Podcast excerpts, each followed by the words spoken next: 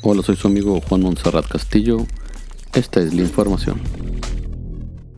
Esto es Inforrío de Tamaulipas, el podcast.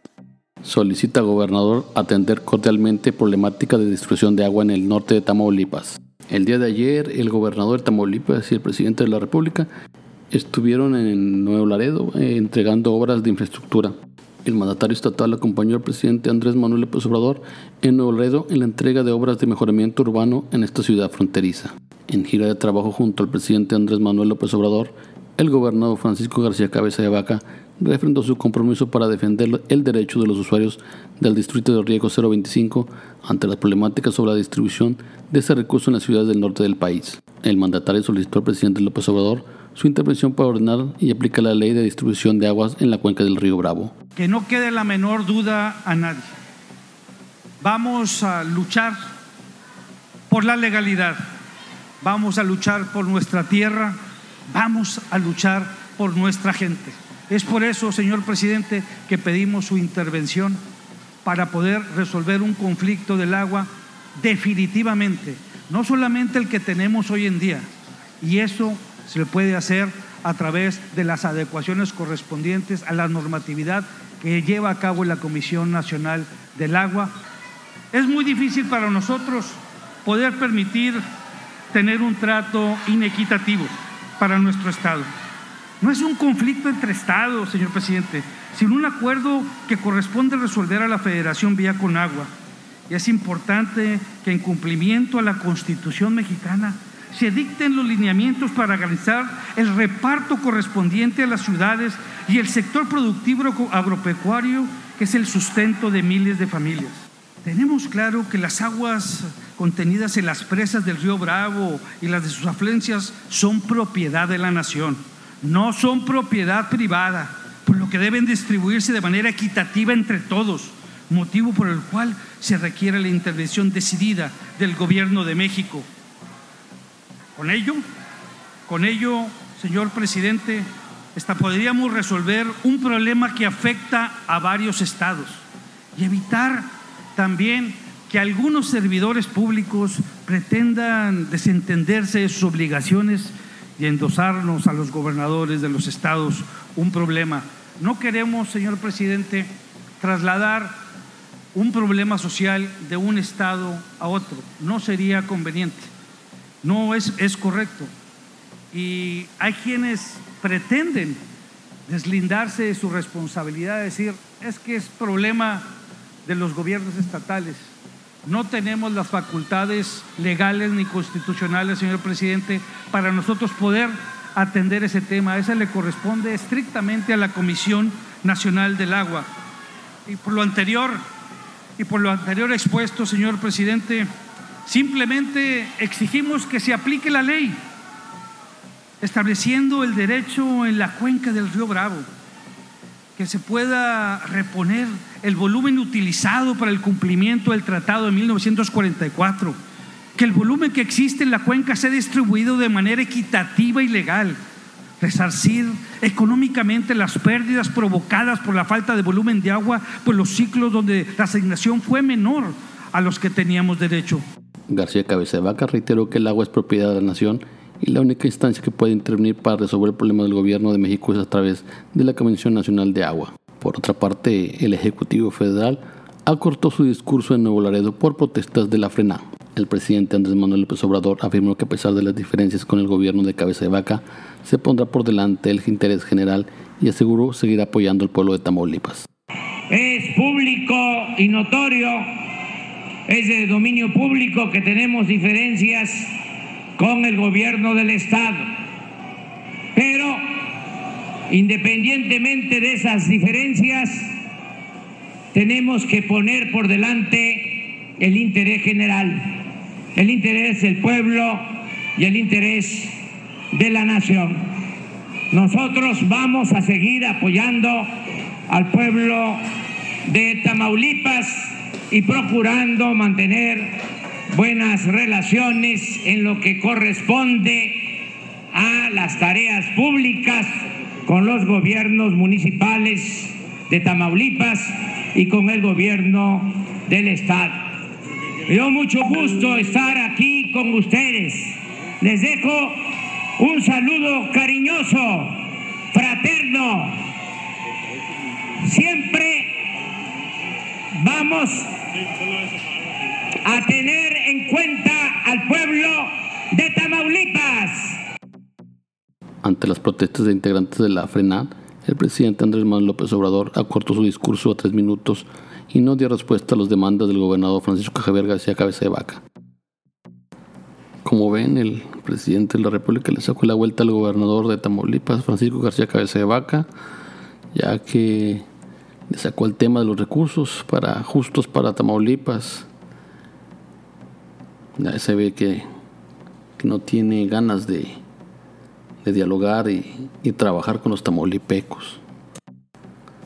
Por otra parte, respalda a Gerardo Peña la exigencia hecha por el gobernador Cabeza de Vaca en el tema de recursos justos para Tamaulipas.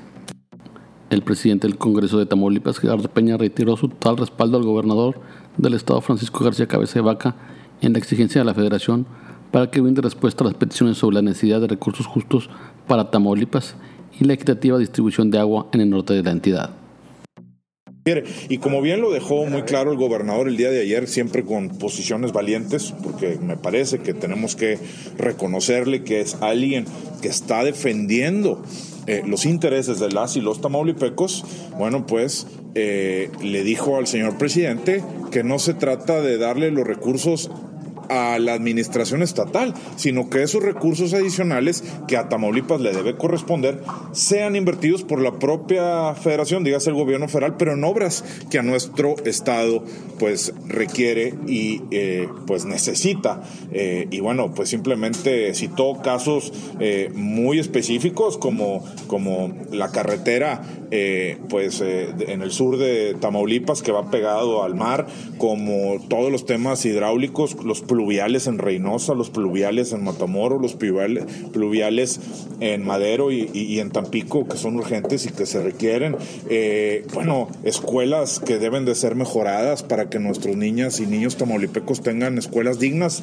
El día que regresen a, a clases, pues que haya baños dignos para todos nuestros niños, que haya pupitres para todos, que estén debidamente pintadas, en fin, mejores carreteras, etcétera. Todo eso que es tan necesario para nuestro estado y que si nuestro Estado está contribuyendo de manera muy importante a, de alguna manera, ayudar a subsidiar a estados de la República que menos productivos son, bueno, justo es que se vea por el interés prioritario de Tamaulipas y que sigamos apoyando a otros estados, no hay ningún problema, al contrario, queremos todos que le vaya bien a México, que le vaya bien a todos los estados de la República, pero como lo he dicho en otras ocasiones, sí, solo sí, siempre sí, primero esté cubierto el interés de nuestro estado. Bueno, pues, pues miren, eh, yo sí quisiera que nos puntualizáramos y nos situáramos en no confundirnos en qué fue primero el huevo o la gallina. Pues la realidad es que eh, las exigencias comenzaron a generarse a raíz de que no había, pues obviamente respuesta, a raíz de que no había recursos, a raíz de que no hubo recursos extraordinarios,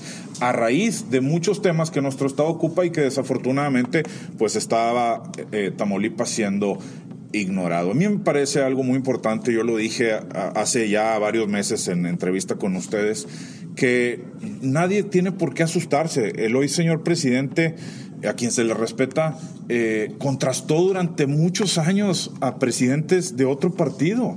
Entonces, ¿por qué hoy que, eh, como lo dijo el señor presidente, el, señor gobernador, hoy que se está del otro lado de la mesa, pues no debe generar ningún malestar y nos debe sorprender, porque el señor presidente actual justamente hizo durante mucho tiempo un contraste con presidentes de otros partidos. Bueno, pues hoy y él no era presidente de la República, era, dígase, jefe del gobierno de la Ciudad de México o alguna otra posición que, ha ocupado. Bueno, pues ahora que le toca ser presidente de la República, pues hay gobernadores que están contrastando porque se piensa de manera diferente, como él en su momento pensó diferente de, la, de los presidentes anteriores. Entonces, me parece que no debe de asustarnos y que no debe generar ningún tipo de malestar. Esto es un país eh, democrático donde las voces deben de ser tomadas en cuenta y aquí se está representando los intereses intereses de un Estado eh, que compone la federación y que tiene derechos. Y que, bueno, pues nuestros representantes, en este caso el Ejecutivo Estatal, que está levantando y alzando la voz para defender los intereses de Tamaulipas, lo he dicho también en otras ocasiones, para él sería muy fácil, muy sencillo,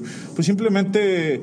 Eh, quedarse callado y no pelearse y no gestionar y no luchar por lo que le conviene a Tamaulipas. Al final día él ya fue gobernador. Sería muy fácil y cómodo para él simplemente no hacerlo. Pero si lo está haciendo es porque asume la responsabilidad de Tamaulipas en todos sus frentes. Y yo creo que es un tema que tenemos que cerrar filas con el señor gobernador, porque además lo hace de manera respetuosa. Sí, siendo muy puntual, por supuesto, porque es la única manera. Si tienes al presidente enfrente, pues bueno, se tiene que aprovechar ese momento y ese espacio siendo respetuoso como creo que lo hizo nuestro señor gobernador. Y ojalá que genere efectos, ojalá que haya respuesta, porque no es para él, es para las y los tamaulipecos. Eso es algo que no podemos olvidar. Eso es algo que no podemos dejar de comprenderlo. No está peleando, ni luchando, ni gestionando, ni cabildeando. Pongámosle el adjetivo que sea para él. Lo está haciendo para los tamaulipecos. Yo creo que todos nos debemos de sentir contentos y, y honrados en que hay un líder que está dando la cara por los intereses del Estado. Y sí, se escuchan voces de oposición, pues porque no les conviene, porque no quieren el avance de Tamaulipas, porque en la medida que avance Tamaulipas, y de resultados, pues bueno, ellos seguramente sus posibilidades de lograr sus cometidos electorales se les reducen. Pero nosotros lo que queremos es el bien de nuestro Estado y de las y los tamaulipecos. Peña resaltó que el gobernador está dando la cara por los intereses de su Estado. Así lo dejó de manifiesto en la reciente visita del presidente Andrés Manuel López Obrador en Nuevo Laredo, donde le insistió que los recursos adicionales que a Tamaulipas le corresponden se inviertan en obras públicas, no precisamente se le den a la administración estatal. Por otra parte, prevé IMSS posible rebote de COVID en Reynosa. Yurenia Salas tiene la información. Ante la pandemia que se sigue padeciendo a nivel mundial por el COVID-19 y algunos países han presentado rebrotes, México no es de excepción, ya que Chihuahua ha regresado a semáforo rojo y más estados están a punto de regresar a ese mismo color. En Tamaulipas se han hecho los exhortos a la ciudadanía a no bajar la guardia y seguir con todas las medidas. Emanuel Díaz Cisneros, director de la Unidad Médica Familiar número 40 del Instituto Mexicano del Seguro Social, señaló que todo el personal médico y de salud han tenido la capacitación necesaria para seguir haciendo frente a este virus para enfrentar un posible rebrote. Señaló que semana a semana se han mantenido casos activos, mientras que en el IMSS se han presentado entre 5 a 7 casos por día, a lo que invita a la población a seguir con todas las medidas e indicaciones que se han dado por parte de salud, como el mantener la sana distancia, aislarse, presentar los primeros síntomas, tomar temperatura, afirmó que si no se puede mantener es necesario utilizar una mascarilla de preferencia N95 tapando perfectamente nariz y boca, lavarse las manos constantemente con agua y jabón o utilizar el gel antibacterial. Esto ha sido todo por hoy. Esto fue el podcast de Inforrío Tamaulipas. Gracias a la colaboración de Yurenia Salas, Isabel Castillo. Hasta pronto.